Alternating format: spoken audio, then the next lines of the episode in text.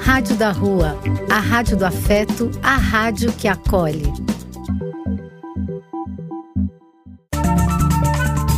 Apoio: Casa de Vó, Banho para Geral e Instituto de Políticas Relacionais. Programa Apenas Acontece. Paternidade ativa, autismo, inclusão e boa música na rádio. Olá a todos meus queridos ouvintes da Rádio da Rua, a Rádio do Afeto, a rádio que acolhe. É a rádio do som, do ritmo e da realidade de quem está nas trincheiras, nos frontes do que acontece na vida social. Aqui é Marcos Labigalini, estamos iniciando mais um Apenas Acontece aqui na sua web rádio. Então, para você nos sintonizar, basta você entrar no seu navegador e digitar www.radiodarrua.com e clicar o play para nos ouvir.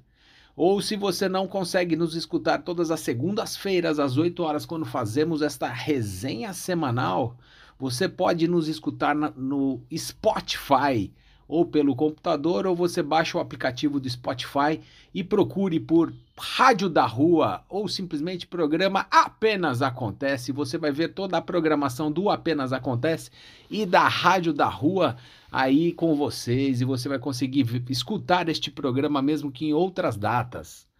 Ah, muito bom, começando bem a semana, começando bem o mês junino, não é mesmo? Hoje faremos aí uma programação musical especial aí para esse mês junino, com algumas músicas da, de festa junina para a gente celebrar um pouco e sentir São João no nosso coração. É isso aí. E hoje teremos também as nossas pílulas de informação pílulas de informação sobre autismo, sobre paternidade neurodiversa, paternidade ativa. Falamos também sobre síndromes raras, transtorno bipolar. Temos as nossas pílulas culturais também para dar uma desafogada e você pegar aí uma dica de série ou de filme. E também temos o nosso horóscopo semanal apenas acontece para você sintonizar aí em poucos minutos o que vai acontecer com você esta semana e o que dizem os astros dela.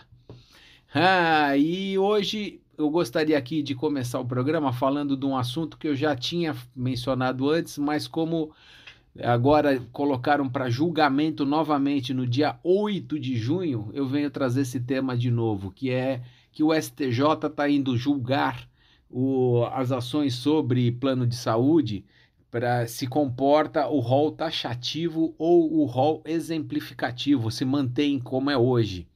Basicamente, esse rol exemplificativo são todas as necessidades médicas que não estão inclusas somente no rol da ANS. Então, por exemplo, terapia ABA para autismo ela é, é uma recomendação forte de todas a, toda a, a base científica mundial, mas não está no rol da ANS.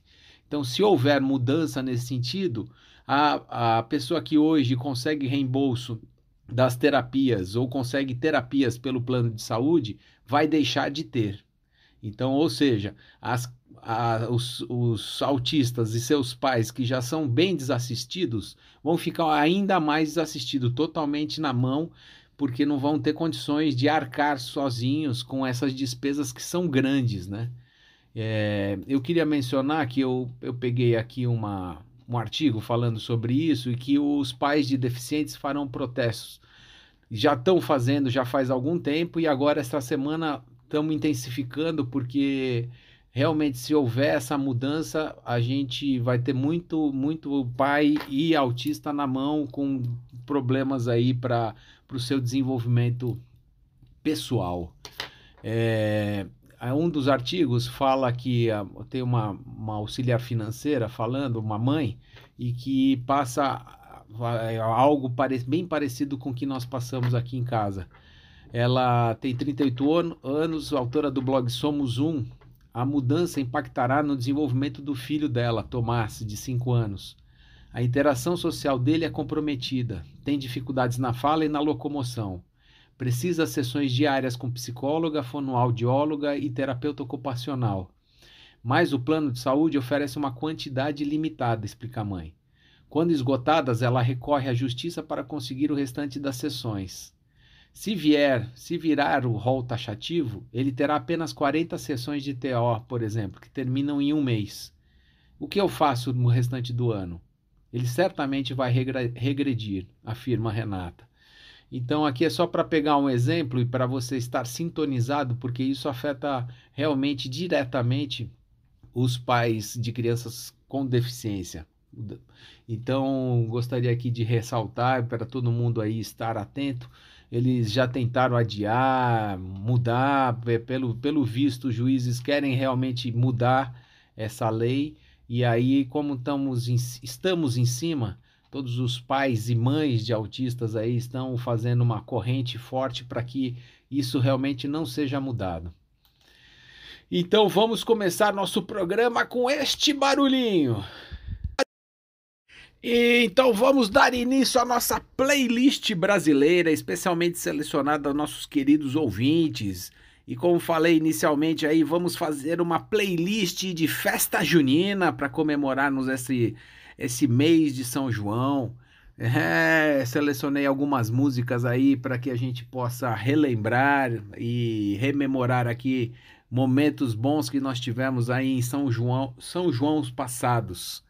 É, vamos começar então com Gilberto Gil, São João Xangô Menino. Vamos escutar.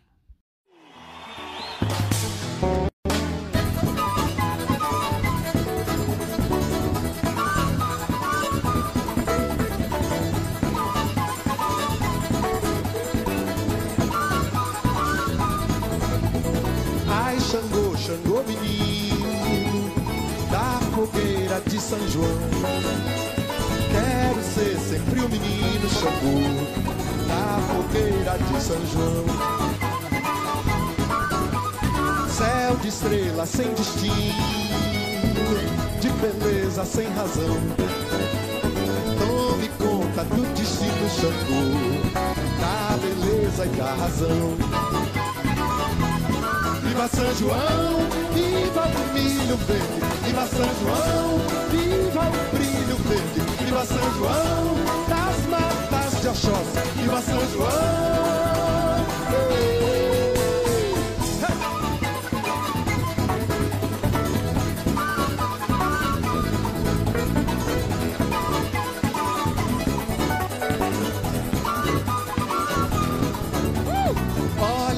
Céu, meu amor Veja como ele está lindo. Junho, Xangô. Canto, canto, canto lindo. Fogo, fogo de artifício. Quero ser sempre menino. As estrelas desse mundo, Xangô. Ai, São João, Xangô, menino. Uh! Viva São João, viva a refazenda. Viva São João, viva Dominguinhos, viva São João, viva qualquer coisa, viva São João, cantar caído, viva São João, pássaro proibido, viva São João.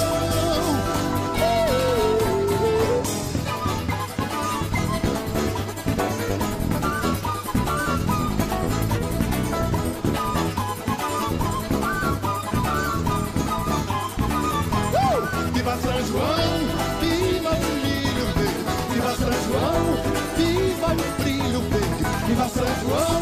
das matas de Oxóssi. Viva São João.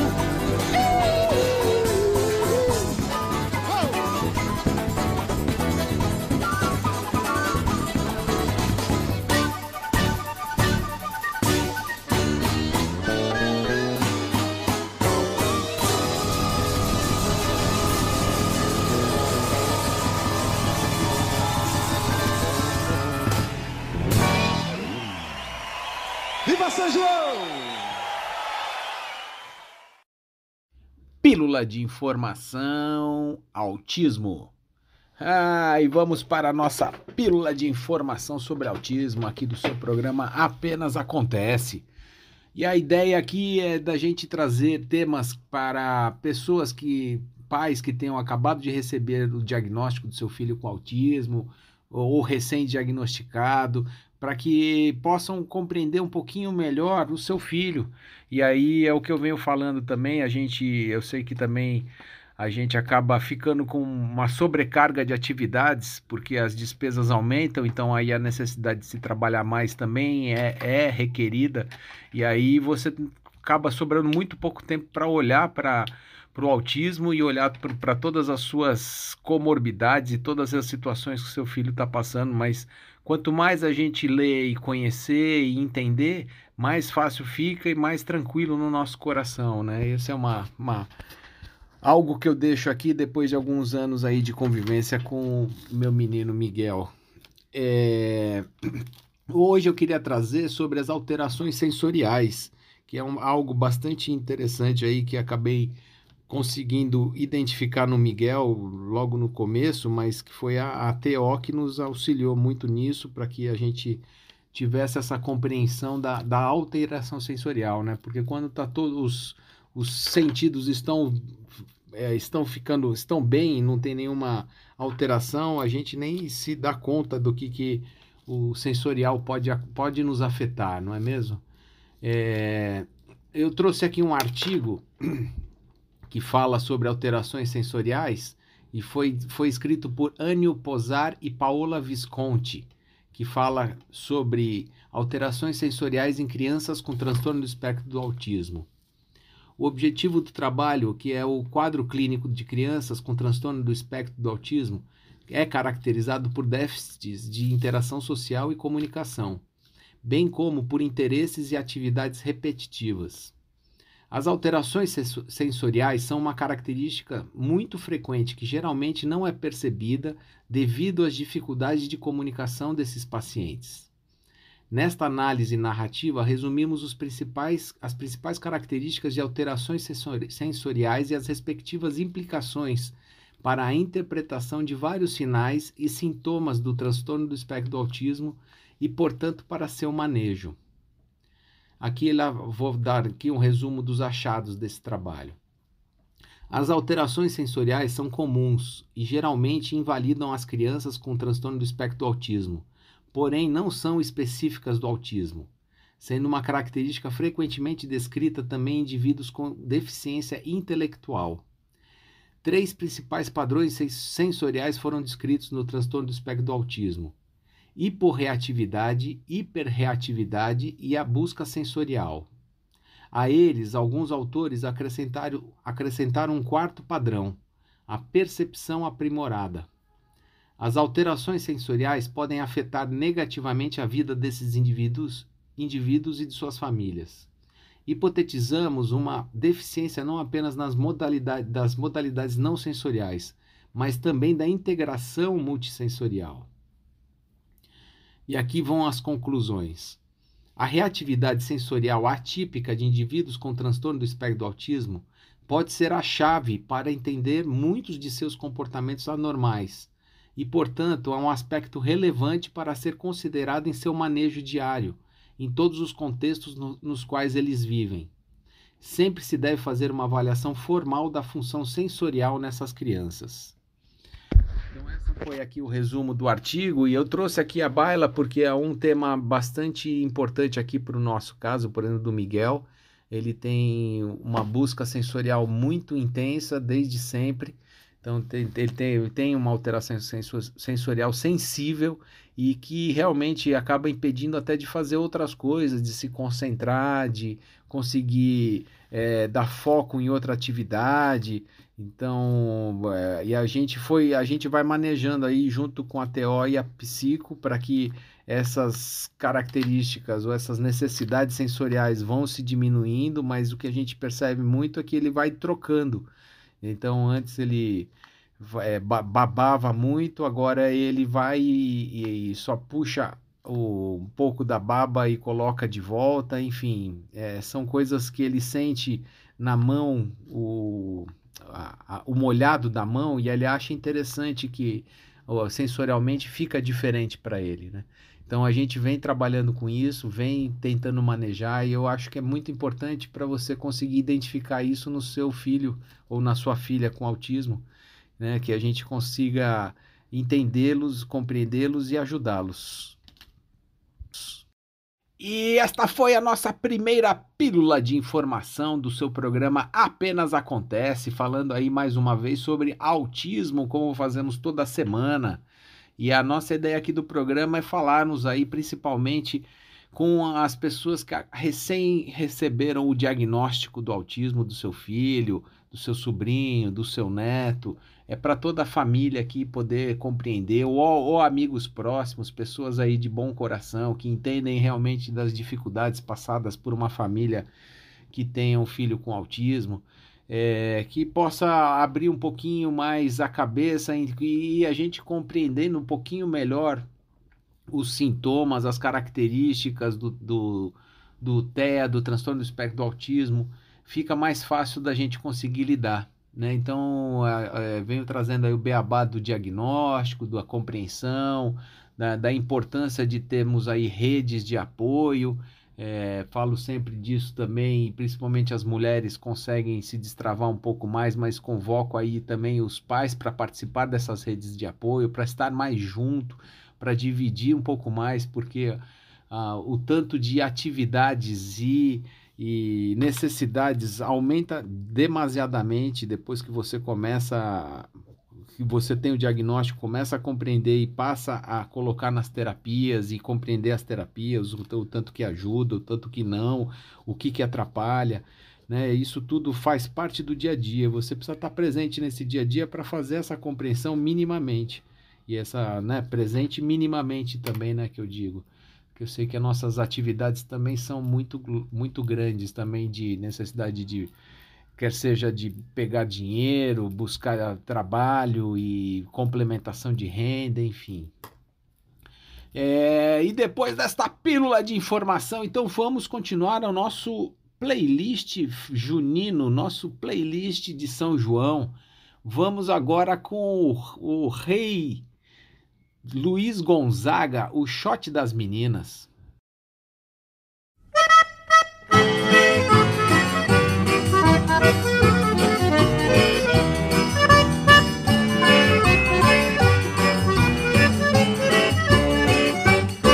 Mandacaru quando fulora na seca É um sinal que a chuva chega no sertão Toda menina que enjoa da boneca É sinal que o amor já chegou no coração Meia comprida, não quer mais sapato baixo Vestido bem cintado, não quer mais vestir timão.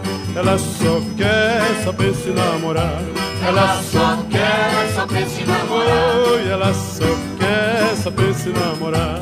Ela só quer, pensa em namorar. De manhã cedo já tá pintada Só vive suspirando, sonhando acordada O pai leva o doutor, a filha doentada Não come nem estuda, não dorme nem quer nada, ela só quer, só pensa em namorar. Ela só quer, só pensa em namorar. Ela só quer. Hum. Ela só quer, só pensa em namorar. Mas o doutor nem examina, chamando o pai do lado, lhe diz logo em surdina que o mal é da idade, que pra tua menina não tem um só remédio em toda a medicina. Ela só quer, só pensa. Ela só quer, só pensa em namorar. Ela só quer, só pensa em namorar. Ela só quer, só pensa em namorar.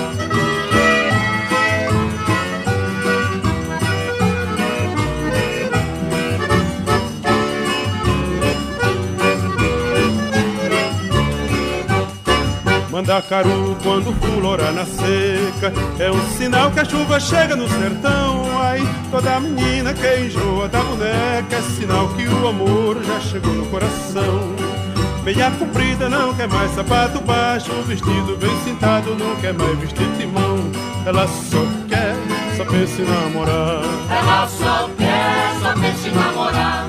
Ela só quer, só pensa ah, Ela só quer, só pensa em namorar de manhã cedo já tá pintada, só vive suspirando, sonhando acordada. O pai leva o doutor, a filha doentada, não come nem estuda, não dorme nem quer nada. Ela só quer, só pensa em namorar. Ela só quer, só pensa em namorar. Ela só quer, só pensa. Hum. Ela só quer, só pensa em namorar. Ela só quer, só pensa em namorar.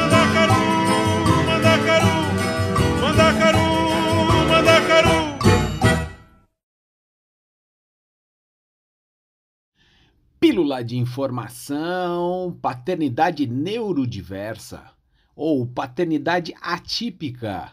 Ah, e vamos para mais uma pílula de informação sobre paternidade aqui no seu programa Apenas Acontece. E eu trago aqui para vocês textos, é, trabalhos, projetos que, que envolvam aí o autismo, pais, cuidadores e principalmente nesta sessão falamos de pais, para que a gente traga um pouco mais da percepção do mundo também ao nosso redor em relação ao tema.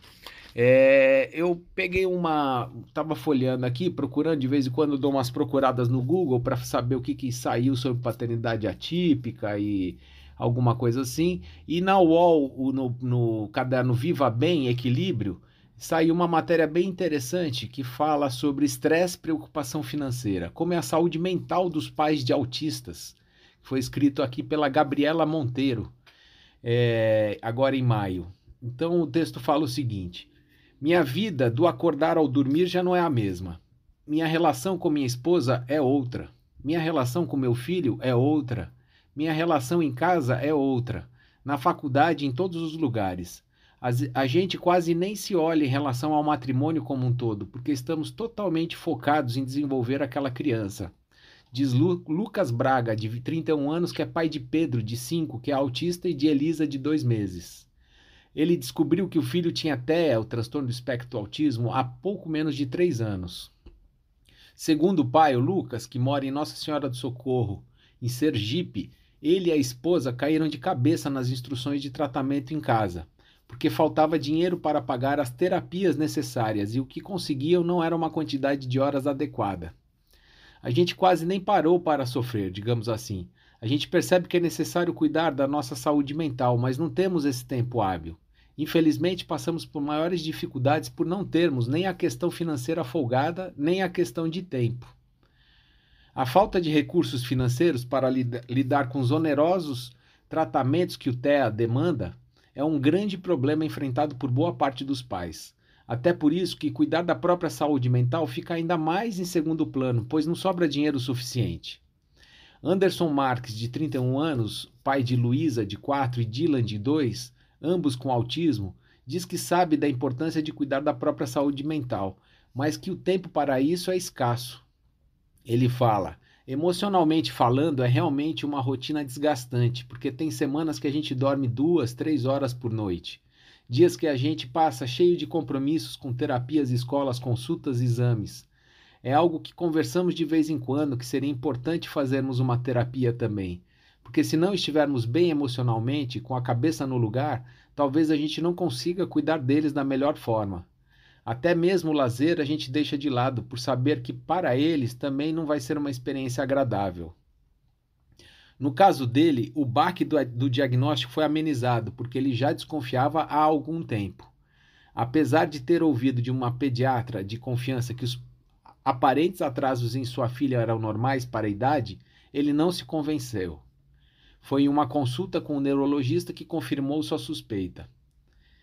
Para minha esposa foi mais difícil do que para mim, porque eu fui meio que aceitando e buscando informações antes. Depois que procuramos um neuropediatra, ela, uma neuropediatra, ela apontou vários sinais que a gente percebia no dia a dia e não sabíamos o motivo. Por exemplo, a questão de barulho. Na época, quando ligava o liquidificador, minha filha ficava extremamente nervosa, chorava, gritava, lembra o, o fotógrafo. Segundo Anderson, foi mais fácil identificar o TEA no segundo filho, porque já sabiam mais sobre o assunto. É óbvio que torcíamos para que não fosse, mas já estávamos prepar mais preparados. Não sentimos tanto baque assim da confirmação, conta, conta o Anderson. Ele pontua que cada autista difere entre si. Entre seus dois filhos há demandas e dificuldades diferentes, mas com um empenho em dobro, o que deixa a saúde mental dele e de sua esposa ainda mais em segundo plano.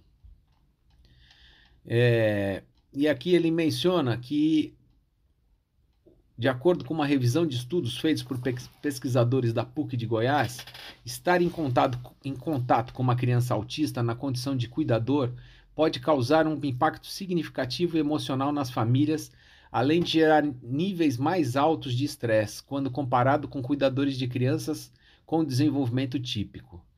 Segundo o estudo, ainda que os cuidadores se queixem de alguns, algumas manifestações clínicas, como hiperatividade, impulsividade, auto e heteroagressões e outras condições, as maiores das tensões são atribuídas diretamente, diretamente ao fardo financeiro das intervenções e à ausência de suporte social.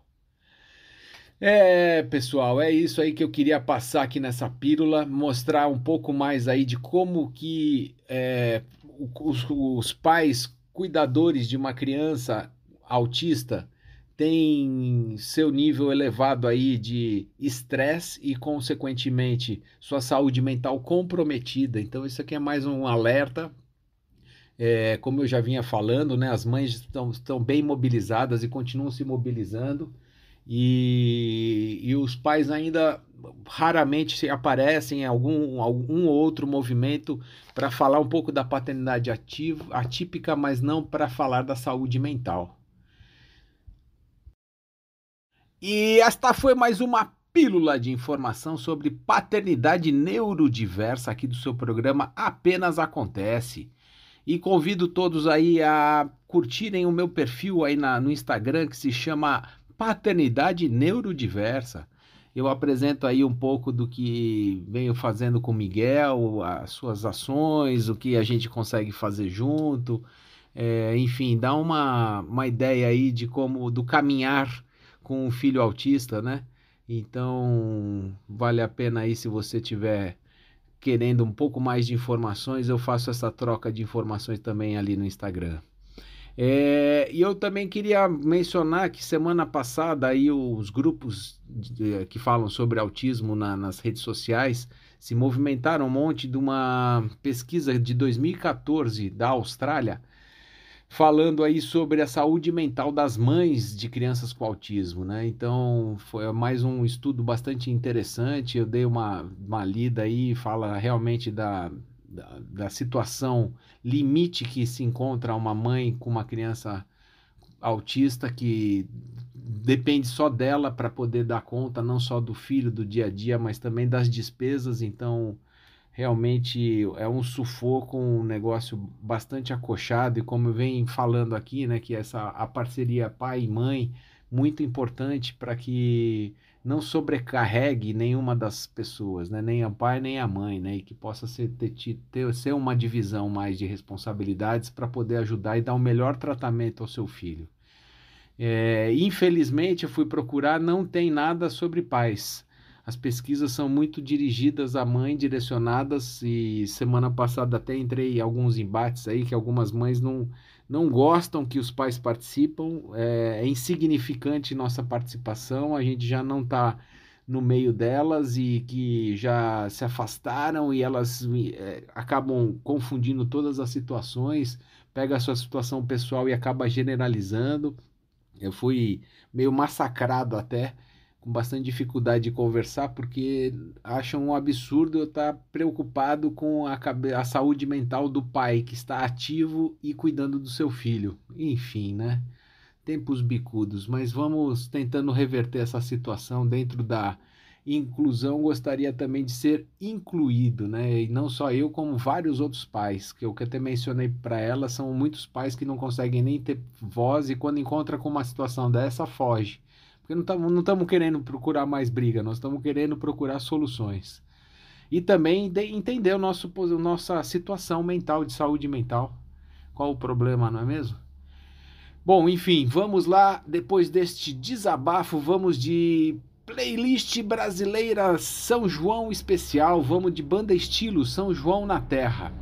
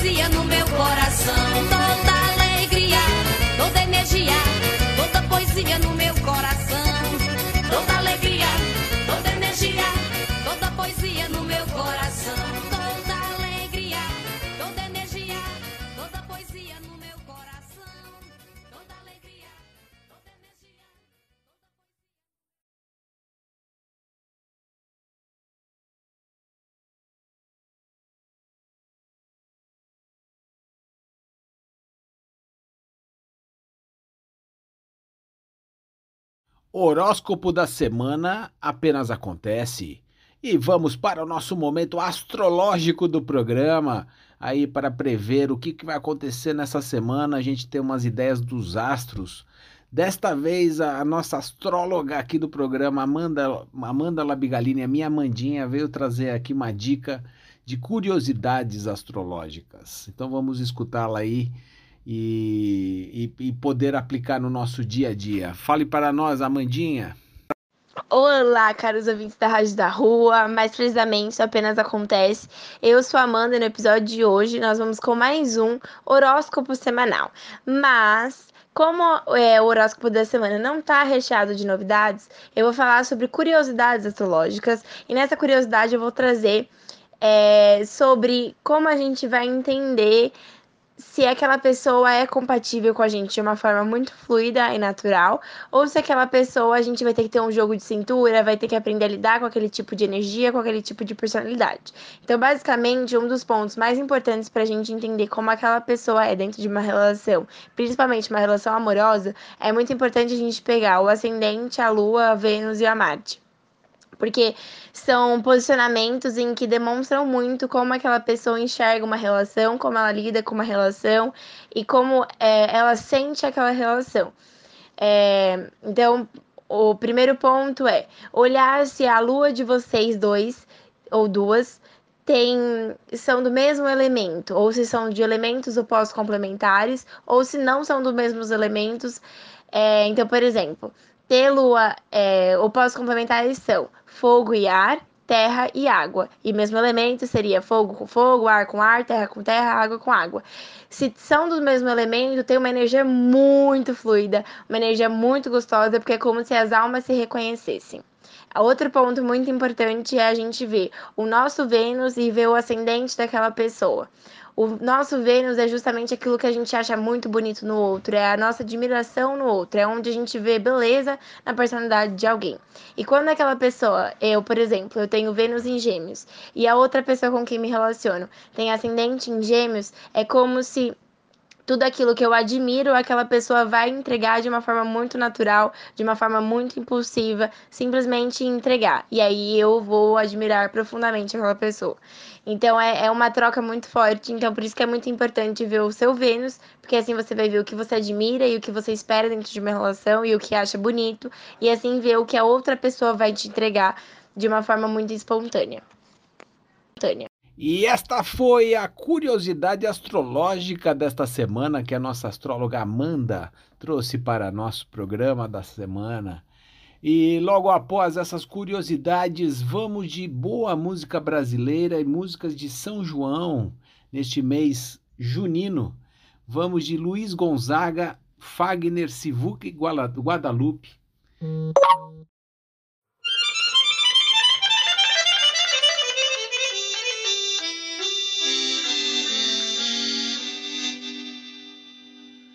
Mm-hmm.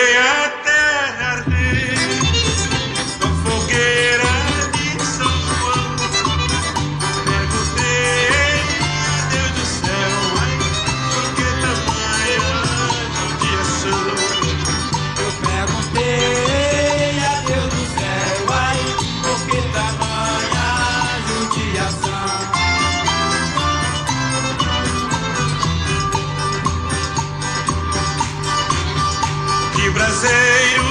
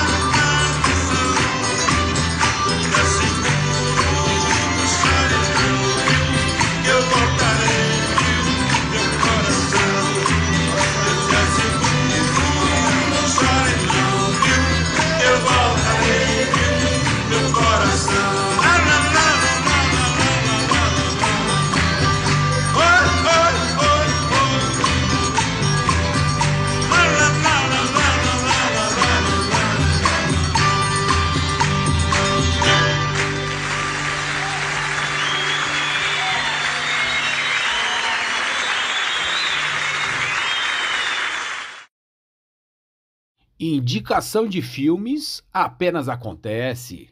Ah, meus queridos ouvintes, vamos para nosso momento cultural do programa.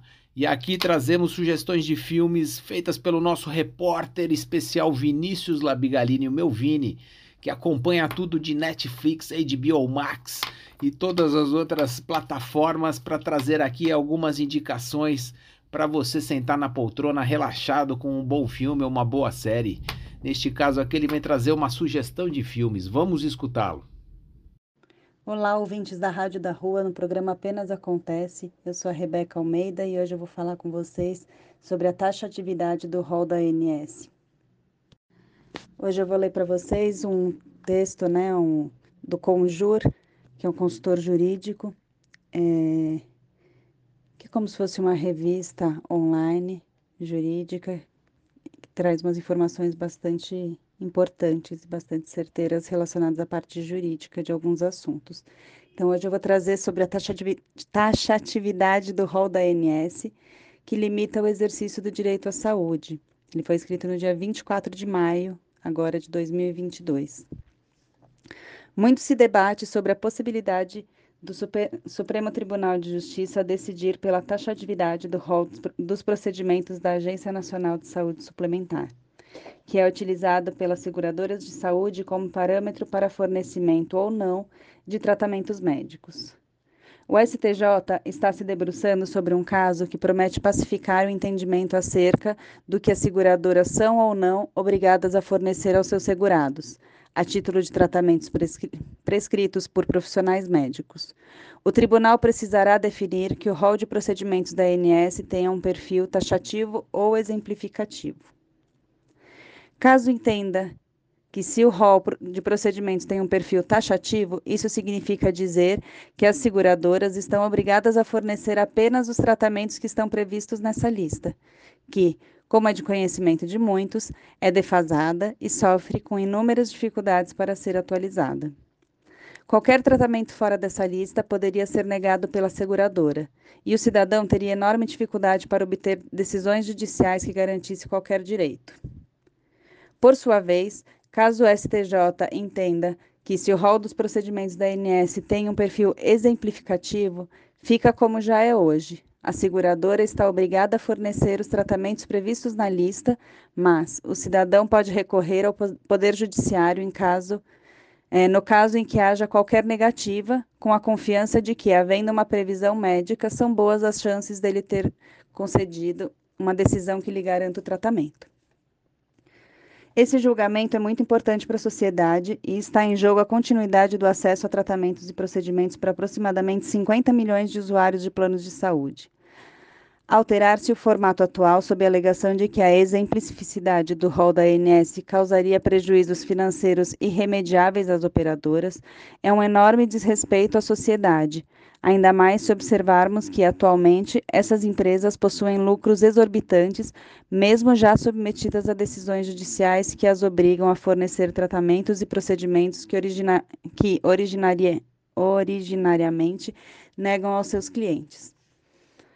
O fato é que mudar a natureza exemplificativa do rol da ANS significaria, na verdade, incentivar um aumento exponencial da negação de cobertura das operadoras, além de impedir que o cidadão tenha acesso ao poder judiciário para garantir o respeito ao seu direito à saúde.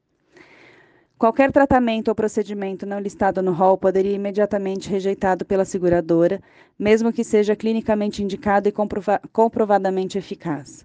O rol da ANS, que já é desatualizado, sofreria muito mais com inoperâncias e a indiferença dos, dos órgãos de controle que se aliam aos interesses de grandes corporações em detrimento dos usuários.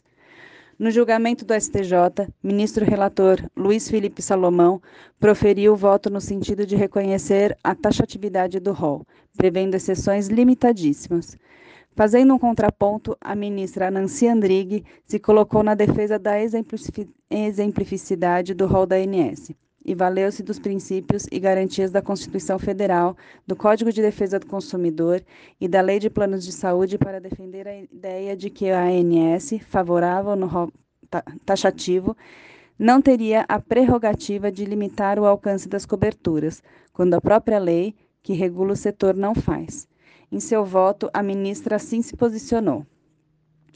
O rol é uma relevante garantia enquanto instrumento de orientação, mas não pode representar a delimitação taxativa da cobertura assistencial, alijando o consumidor de se beneficiar de todos os procedimentos em saúde que se façam necessários para o seu tratamento.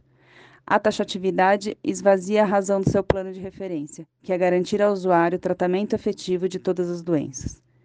Nancy Andrighi sustentou que o rol exemplificativo, tal como já é interpretado majoritariamente pelo Poder Judiciário, tem o condão de proteger o consumidor de uma sanha predatória das seguradoras e chegou a questionar com base em dados da IPEA, Instituto de Pesquisa Econômica Aplicada, e da própria ANS, a ideia de que a manutenção do atual modelo encareceria as mensalidades.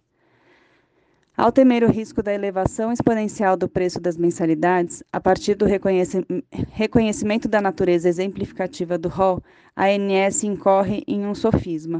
Essa afirmação não condiz com as informações disponibilizadas no portal eletrônico da própria agência quanto às receitas e despesas das, das operadoras.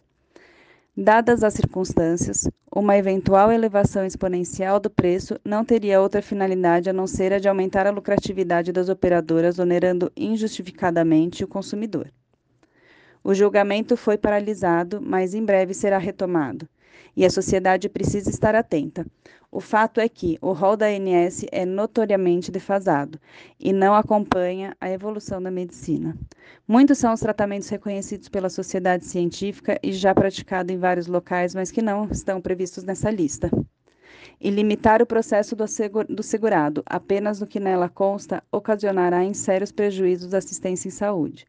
O julgamento favorável a uma interpretação taxativa do rol de procedimentos implica dizer que a saúde dos beneficiários ficaria em segundo plano, em detrimento ao lucro das operadoras de plano de saúde. Cabe ressaltar que não cabe às operadoras de planos de saúde o julgamento sobre qual seria o melhor tratamento às doenças, sobre o risco de se usurpar a própria autonomia do médico responsável e de se intrometer na relação médico-paciente. Caso o STJ é, dê ganho de causa aos planos de saúde e o rol da ANS se torne taxativo, será um prejuízo muito grande ao direito à saúde da população. Pacientes diagnosticados com transtorno do espectro autista, doenças raras e graves, por exemplo, seriam diretamente afetados. Exames importantíssimos como PET scan para diagnóstico de câncer, terapia ABA para autismo, hidroterapia, imunoterapia, entre outros, poderiam ser negados pelas seguradoras por não constarem no rol da ANS. Hoje, com o entendimento de que a lista é exemplificativa, qualquer decisão de seguradora que negue algum tratamento ou cobertura de medicamento autorizado pela Anvisa e prescrito por médico representante em abu um abuso, ainda que não previ é, ainda que não haja previsão do rol da ANS. A Constituição Federal impôs ao, esta ao Estado o dever de garantir a cobertura de saúde da população, assegurado ao cidadão o acesso universal e igualitário às ações de serviço para promoção, proteção e recuperação, classificando as ações de serviço de saúde como, como de relevância pública, e, finalmente, dispondo a respeito da possibilidade de sua execução diretamente pelo poder público ou sob sua fiscalização e controle pela iniciativa privada. Já a Lei 9.656 de 98, que regulamenta o setor dos planos de saúde, é clara ao definir o seu artigo 10, que a cobertura oferecida será estendida a todas as doenças previstas do, é, da Classificação Internacional de Doenças da Organização Mundial da Saúde, listadas no CID-10. Sendo assim, se o contrato entre o plano e o cidadão prevê cobertura para aquela doença, por óbvio se espera que, que todo o tratamento também esteja incluído e que deva ser custeado pela seguradora. Ademais, se observarmos o Código de Defesa do Consumidor, em especial o artigo 51, é, inciso 4 é, artigo 1 desse mesmo artigo, veremos que qualquer restrição imposta deve ser tida por nula e imediatamente afastada, uma vez que se deve preservar o direito à saúde, que é mais necessário que todos. E isso fica evidente, uma vez que qualquer condição restritiva implicaria em se suprimir procedimentos que podem ser mais adequados ao controle da enfermidade e até para salvar uma vida, desvirtuando-se do próprio objetivo do contrato da prestação de um serviço de saúde. Portanto, é claro que os planos de saúde têm o dever de atender os seus segurados da melhor forma possível e que não deveriam ou não poderiam negar fornecimento de procedimentos com base na alegação burocrática, como falta de previsão no rol da ANS. O direito à saúde deveria ser o principal a ser tutelado nessa relação. Firmar um entendimento no sentido da taxatividade se mostra inconstitucional e até irracional, e adota uma interpretação desvirtuada da legislação, consumerista servindo apenas para proteger econômica e financeiramente empresas de plano de saúde, em detrimento de garantias constitucionais dos segurados. É certo que não cabe às operadoras de plano de saúde, seus advogados ou a própria ANS limitar a realização de procedimentos, exames ou tratamentos indicados por médico especialista, esse sim o único profissional competente. Tampouco esses citados deveriam ter o poder de definir qual seria o tratamento mais adequado para os pacientes. É absurdamente inconstitucional qualquer tentativa de limitação dos direitos fundamentais dos segurados. E esta foi a nossa última pílula de informação aqui do seu programa Apenas Acontece, esclarecendo aí essa situação que está sendo bem bastante falada na grande mídia sobre a, o rol taxativo ou o rol exemplificativo e que as famílias aí com pessoas com deficiência estão aí na sua batalha, né? E aí foi um pouco mais de entendimento. Então vamos concluir aí nosso programa com uma excelente música. Elba Ramalho, São João na Roça. Simbora, maestro!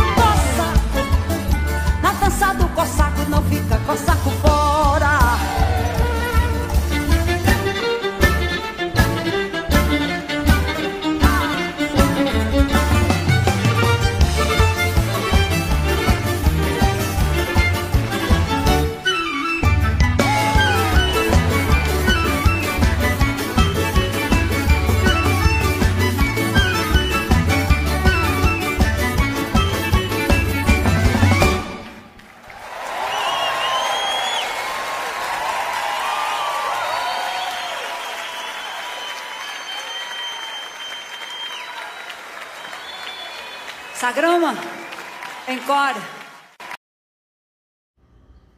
É isso aí, pessoal! Terminando aí o programa com uma excelente música, ótimas informações, comentários, participações especiais.